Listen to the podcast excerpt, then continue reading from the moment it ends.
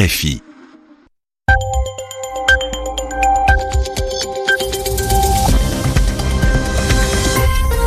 Vous écoutez RFI, il est 20h en temps universel, 22h à Paris.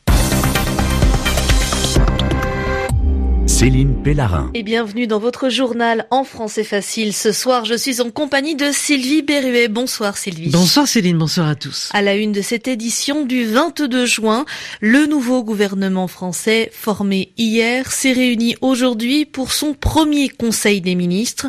Une équipe qui est faite pour durer, assure le porte-parole du gouvernement. La précédente équipe a tenu un mois. Aux États-Unis, la réforme du système de santé, l'Obamacare, est dans la ligne de mire du Parti républicain, le parti du président Trump. Il tente, avec un nouveau texte de loi, de supprimer une réforme qui fut la priorité du précédent président Barack Obama. Et nous terminerons avec le grand marché du livre de Francfort, qui invite la France et ses écrivains pour promouvoir, pour faire connaître la littérature francophone.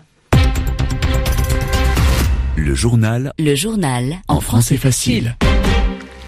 Le nouveau gouvernement français s'est réuni ce matin à l'Élysée pour son premier Conseil des ministres. Le Premier ministre Édouard Philippe et son équipe espèrent tourner la page de la première crise du quinquennat du président Macron. Deux affaires judiciaires ont en effet parasité, elles ont perturbé les premières semaines de cette présidence et quatre ministres ont dû être remplacés. Mais cette fois-ci, c'est la bonne. C'est en tout cas ce que proclame le gouvernement. Julien Chavannes. Ce gouvernement a vocation à durer longtemps. Voilà le souhait d'Emmanuel Macron en forme de mot d'accueil à ses nouveaux ministres. Sauf qu'il a employé la même phrase face au premier gouvernement d'Édouard Philippe. Depuis, quatre ministres sont partis sous la pression des enquêtes judiciaires.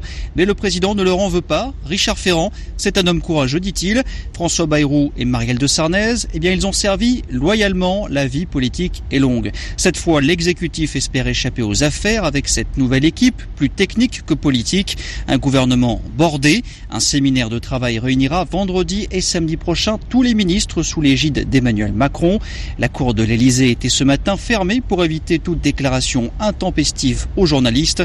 En revanche, la photo de famille du gouvernement a été soignée, mise en scène de la parité avec une ministre femme à côté d'un ministre homme, pas d'ordre protocolaire et un président au deuxième rang au milieu de ses ministres. Médard Chablaoui et Julien Chavannes à l'Elysée pour RFI. Direction à présent les États-Unis où le Sénat a dévoilé aujourd'hui son texte de loi sur la santé. Un texte tenu secret jusqu'au dernier moment et qui doit supprimer l'Obamacare, la réforme du système de santé voulue par l'ancien président Barack Obama.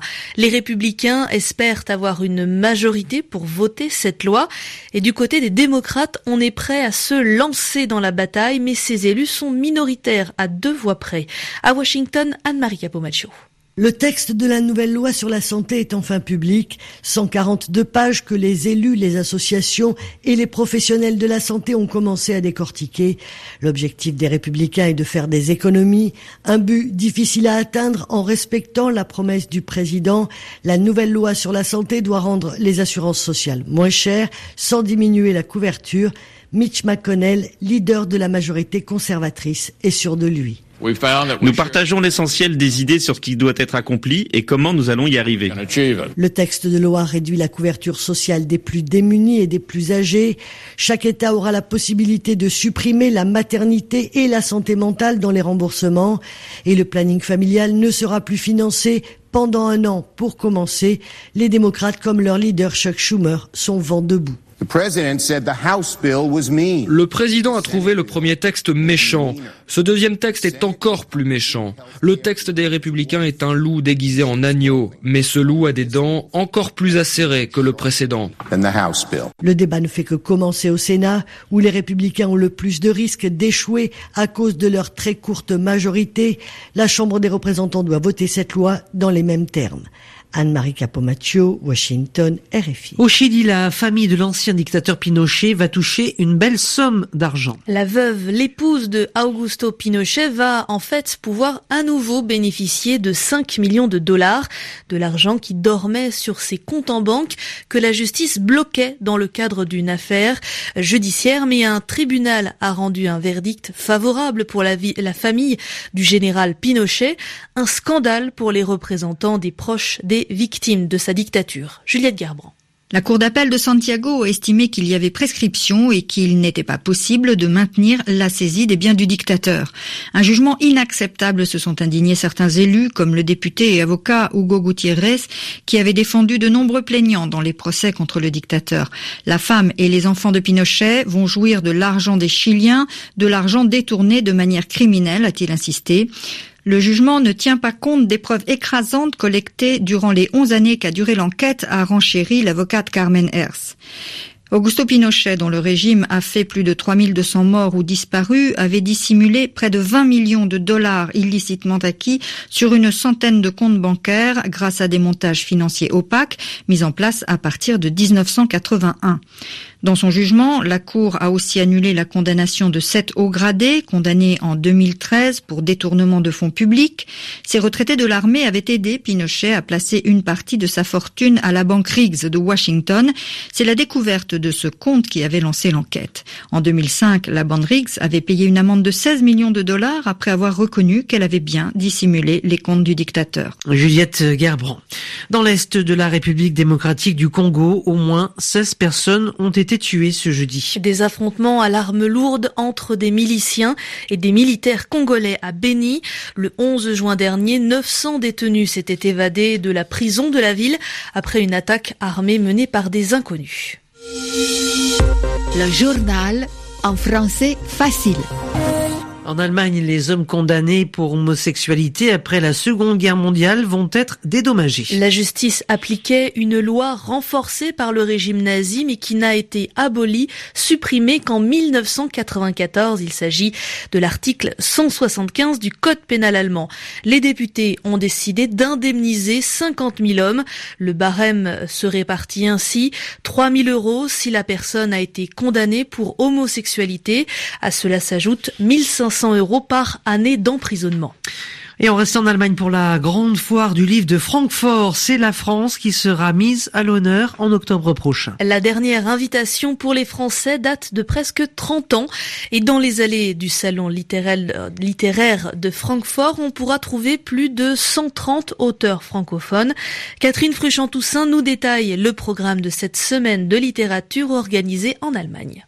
Événement international avec en moyenne 280 000 visiteurs, la foire du livre de Francfort réunit chaque année pendant cinq jours 7500 exposants venus de plus de 100 pays.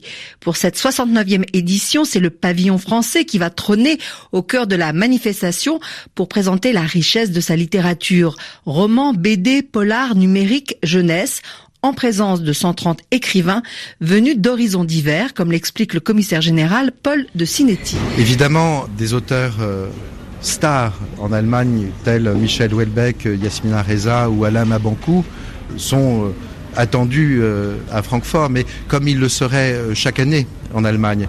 Je, je, crois que ce qui est intéressant et ce qui a suscité aussi un enthousiasme de la part des éditeurs et euh, partenaires culturels allemands, c'est l'ouverture de cette invitation à la langue française. Ce n'est pas seulement la France qui est le pays invité d'honneur, c'est aussi au cœur de cette programmation la langue française qui est proposée à travers euh, une diversité d'auteurs et de situations d'écriture tout à fait euh, exceptionnelles, ouvertes sur le monde. Francfort en français se tiendra du 11 au 15 octobre 2017. Et en parlant de langue française, sachez que c'est l'écrivain guinéen Tierno Monenembo qui reçoit la plus prestigieuse distinction de l'Académie française. Il s'agit du Grand Prix de la francophonie. Le romancier et l'auteur du Terroriste noir, c'est le récit de la vie d'Adiba, un peul de Guinée, héros de la résistance française pendant la Seconde Guerre mondiale. Mais l'écrivain Tierno Monenembo est également pour avoir dénoncé le silence de la communauté internationale après le massacre en septembre 2009 de plus de 150 civils par l'armée. C'était à Conakry. En France, la température a certainement battu des records. Les températures dans la capitale française ont culminé, grimpé jusqu'à plus de 37 degrés pendant quelques jours. Cette vague de chaleur qui traverse l'hémisphère nord devrait s'atténuer à partir de demain. Mais durant cette canicule, les ouvertures sauvages de bouches incendies se sont multipliées en Île-de-France. Et en effet, hier, le volume d'eau distribué a doublé par rapport à la normale. Cela représente 150 000 mètres cubes d'eau gaspillés, l'équivalent de 60 piscines olympiques. Vous écoutez RFI 20h10 temps universel.